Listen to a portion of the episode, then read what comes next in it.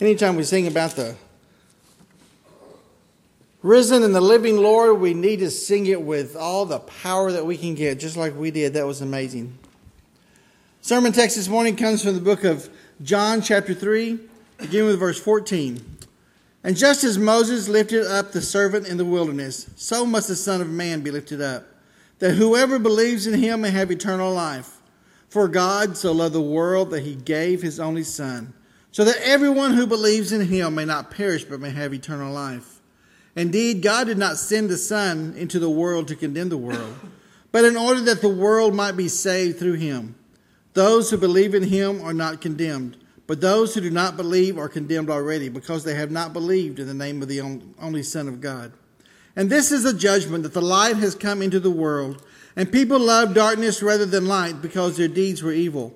For all who do evil hate the light and, who, and do not come to the light, so that their deeds may not be exposed. But those who do what is true come to the light, so that it may be clearly seen that their deeds, what, that their deeds have been done in God. This is the word of God for the people of God. Thanks be to God. Most gracious and loving God, I thank you for the word that you have given to us. I ask that you let it speak to our hearts this morning as we open our hearts to receive your message. In the name of Christ, we pray. Amen. For God so loved the world that he gave his only Son, that whoever believes in him should not perish, but have eternal life. There are many things that we look at in our life, and there are many ways that we uh, approach life. But what I want us to look at today is do we approach life the way that God really wants us to approach life? Or do we do things because it's easy and it's comfortable for us? Someone told me recently, said, You know, sometimes I come to church and I'm not very comfortable but with your message. Okay, so come on back. Well, I'll, I'll do that some more. For God so loved the world that he gave his only son. You know, when we receive the offering, you know that's an act of giving. When we receive the offering, it's part of worship. It's not just, oh, we got to put this money in so that we can pay those electric bills, so we can pay the preacher, and I don't even like him anyway. But we'll put the money in there, and we'll try to get it, get it paid so nobody's complaining and fussing and griping, and we'll, we'll, we'll do this. But it's not, it's an act of giving. I mean, it's an act of worship. Giving to God is an act of worship. He gave His Son for us. He gave his son for us. And I'm not preaching on tithing today or anything like that, but just, you know, let it sink in a little bit. But, but he gave his son for us. And when it's time for us to give back to him, we want to give back to him when we're comfortable with it. Just as much as we're comfortable to give. We don't want to step out of that comfort zone. We don't want to do anything that, that maybe, maybe is not exactly what we're used to doing. We don't want to give our lives to people that are different than us. We don't want to give our lives to, to the, the homeless. So we don't want to give our lives to the alcoholic or, or the drug addict or, or the dysfunctional families or whatever. We don't want to give our lives to them because they're different from us. What would people think if our church was filled with homeless drug addicts that are come in filled with alcohol? It doesn't matter what the world or the community would think. What would God think if we embraced these and we loved them and we took them to new heights and we took them into a relationship with Jesus Christ? We showed them what, what Jesus did for us. We showed them love. There's somebody that's in the church that, that, that, that will call me several times a year and say, I want you to do this for me. There's a certain person at a certain place and they need to be blessed but I don't want any I don't want them to know who did it. That's pretty powerful to me. That's pretty powerful to me. And, and they'll give me a gift card or something that I can give to these that will bless them, bless them beyond measure. And I've seen how that has taken fruit in some of those lives. I've seen lives being changed because someone cared enough to reach out to somebody that totally different from them. Totally different. For God so I want to show you something. When I used to be an interpreter for the deaf, I used to always sign this, and, and it's not wrong, but it's not the only way to do this. For God so loved. You know, I always sign, sign for God so loved. So much. He loved us so much that He gave us His Son. And that is so true. God loved us so much that He gave us His Son, but He loved us so much. He loved us like this, too. He loved us like this. He loved us in a way that He thought we were worthy to receive His Son. The best that He had to give. He said, This is the way I love you. This is the way I love you. I love you enough that I'm going to look and I'm going to find the best that I have and I'm going to give it to you today. And He didn't give it to you just the church. He didn't give it to just the people that come inside the walls, to just the people that, that sit in the pews, or, or, or just the people that, that, that attend uh, committee meetings. Or, he didn't give it to just those. He gave His Son for all, for everyone to believe on Him. Now, where does that put us as Christians?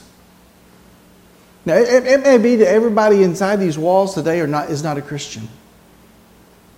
Maybe you've never really given your heart to Christ. Maybe you've never really said, Lord, be my Lord and my Savior. But I can guarantee you there's people that's outside these walls that God puts us in contact with every single day, that He loves just as much as He loves you and I. Just as much as He loves you and I. Sometimes I have a hard concept of it. Sometimes I have a hard time believing, well, God, you know, I try to do everything that you want me to do. I try to be, be, be the best that I can be. I, I, I try to love everybody, and, and now that was pretty easy for me. I can love pretty much everybody. But, but how come you don't bless me like you do old Joe out here? How come you, you, seem to pour out your blessings on them? How come you can see them driving down the highway and they're just singing and they're happy and I'm thinking about all the problems that's happening in my life? They seem to have everything.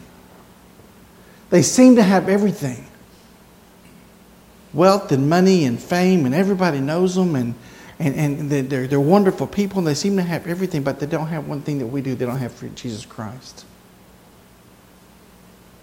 They don't have the promise that was just talked about in the scriptures about eternal life because they don't believe upon Him. They don't believe on Him. But whoever believes on Him has a promise of eternal life. Whoever believes on him has a promise of eternal life that one day that they will be sitting at the feet of Jesus and worshiping him and praising him. Scriptures talk about Jesus being lifted up. It's our duty to lift up Jesus Christ, but there's two ways that Jesus is lifted up, and we do both of those. The first way that Jesus is lifted up is we exalt him. We lift him up, we praise him, and we worship him. I loved it when, when, when uh, Candy said, Everybody raise your hand, do this. You know, that's the Pentecostal in me. I just wanted to shout a little bit, but.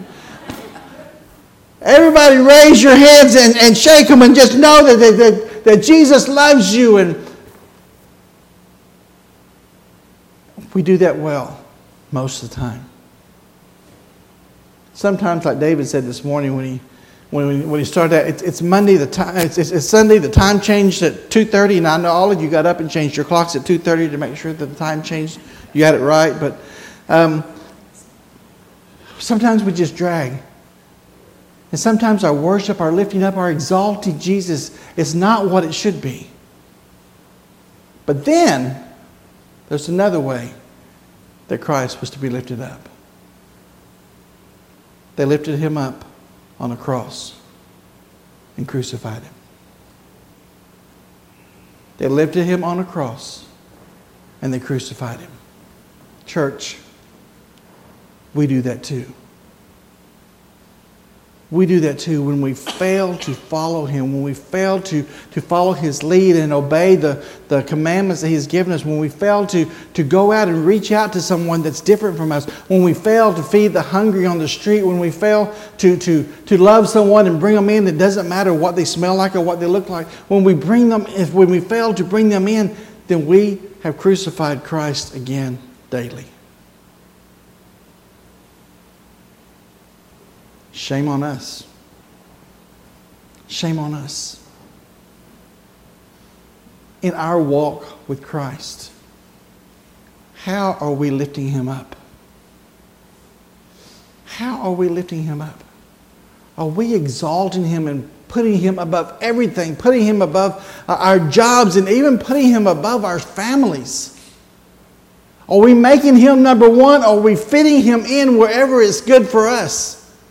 Are we fitting him in wherever it's a good place for, okay, I can, I can do this today because I don't have anything better to do? Where are we lifting him up? How is it in our life when we walk with Jesus Christ? Are we exalting him daily? Are we praising and lifting him up? Are we worshiping him? Are we bowing to him? Or do we lift him up on the cross to be nailed?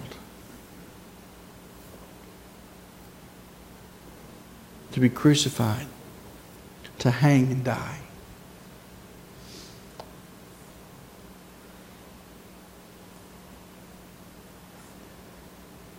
One of my favorite songs is when he was on the cross, I was on his mind.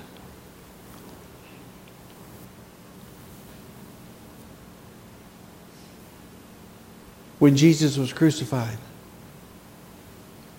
every time we have communion, which is not often enough for some, every time that we have communion, we are reminded that he died for us. Every time that we take that bread and that juice, we are reminded that He died for us. And I truly believe that we need to make the crucifixion personal. When he was on the Christ, Daryl was on his mind. When he was on the Christ, you put your on the cross, you put your name there. You were on his mind. He did it for you. Why? Why would He do such a thing for you? Because God looked at you and He said, They're worthy. They're worthy to receive the Son of God. They're worthy for me to give the Son of God, my Son, to be crucified for them.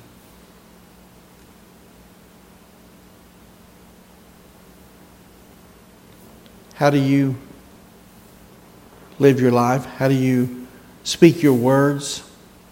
What about your attitude? The words that you speak, do they exalt Jesus or do they crucify him? Your attitude, does it exalt Jesus Christ or does it crucify him? My son is moving to town and we've been working to try to get everything ready for him. And one of the things that I hate to do I hate it at Christmas time or I hate to put toys together or furniture together. My attitude really stinks when I'm doing those things.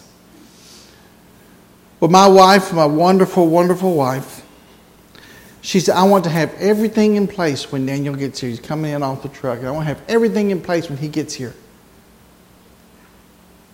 And I thought, he has sent boxes upon boxes upon boxes of furniture to my garage. All the little nuts and bolts and screws. And I said, Do you realize how much I hate to put stuff together? And she said, But the bunk beds we got when the girls came to stay with us, the bunk beds, we, you put them together and you didn't get mad at me once. I said, Sandy, you're talking about a whole house full of furniture that's got nuts and bolts. So I sent her to Hillsboro. When Daniel gets here, he can take the boxes from my garage to his apartment. He can put them together.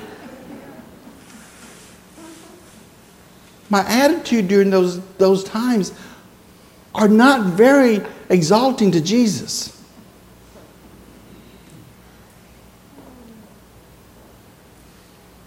Angelina was here at the church with me the other day and Friday, and Sandy had gone to pick up the Angelina is five and she goes to Mulberry School. Kathy is one of her teachers, and Patty is, is the other is their other teacher, and and um, she just she loves them. She loves being in class, and Angelina started asking me questions about Jesus, and I was trying to pull up things, pictures, so she could put a, a picture. I know they're, they're, they're our pictures, they're man made pictures, but she could put a picture with, with Jesus and try to figure out who he was.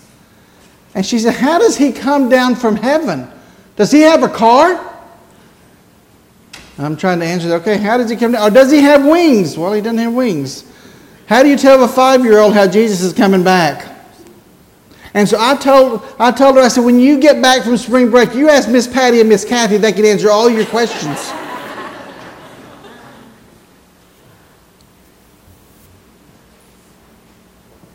Even a five year old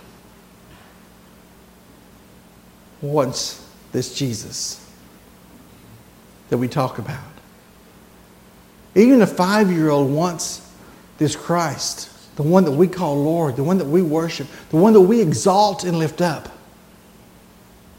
A 105 year old wants and needs this Jesus, the one that we exalt and the one that we lift up, and the one that, was because of us, was crucified. How do we present Jesus to the world? How do we present Jesus to the world around us? How do we present Jesus to, to the five year old and to the 105 year old that we come in contact with every day? Do we present him as one that we exalt? Or do we present him as the one that we have lifted up on the cross to be crucified?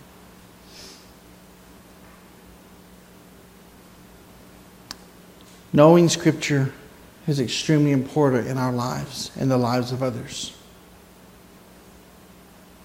But what people understand about Christianity is what they see in each one of us. What do they see? What do they see? I heard someone say one time, and I've seen it over and over and over again. Well, I don't attend such and such church or this church or that church because of the hypocrites in it. Praise God for each one of us hypocrites. Fill the place with hypocrites. Because we all need Jesus. We all need to lift him up and exalt him. Give him praise and glory, and our lives and our hearts will change. And the world around us will see it. The world around us will see it.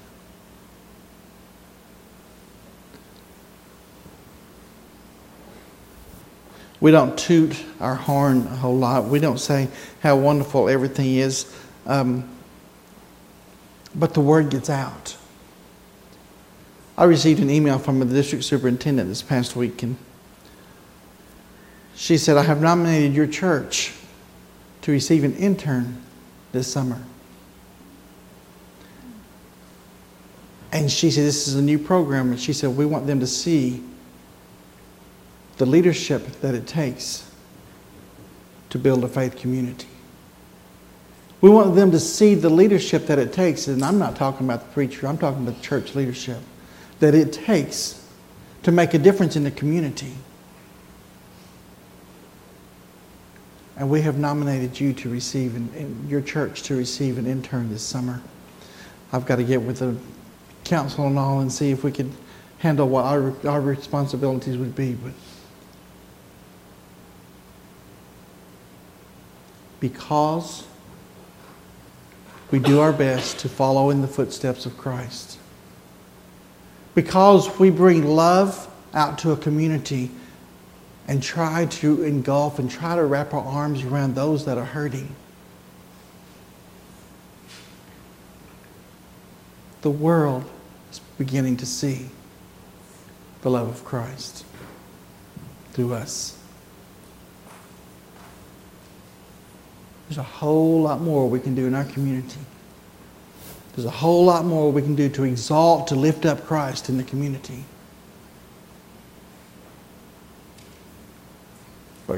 Church, the world is watching you.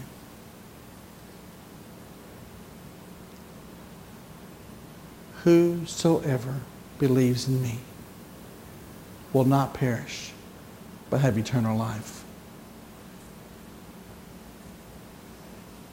The world around us is as much whosoever as the church. Whosoever believes in me will not perish, but have eternal life. I leave you with a question today, and I want you to take it home and I want you to think about it. How do you lift up Christ? Do we exalt him or do we crucify him? Most gracious and loving God.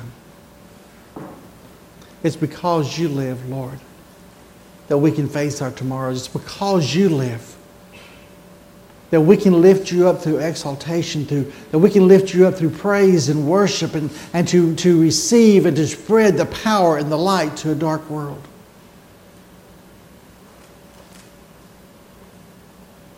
It's because, God, you gave your Son to us. And you made us worthy to receive the glory and the blessings that you pour out upon us. And now, God, help us to lead the lost into that same sanctuary, that same place of dwelling, that they too are worthy to receive your glory. It's not by what we do, but who you are that has made us worthy. Let us know, God, that it's not just inside these walls that whoever belongs, but it's also whoever that is outside the walls. Let us exalt you. Forgive us for crucifying you. Build within us the power of the Holy Spirit to walk the journey that you have laid before us with our heads high, proclaiming the good news of Jesus Christ.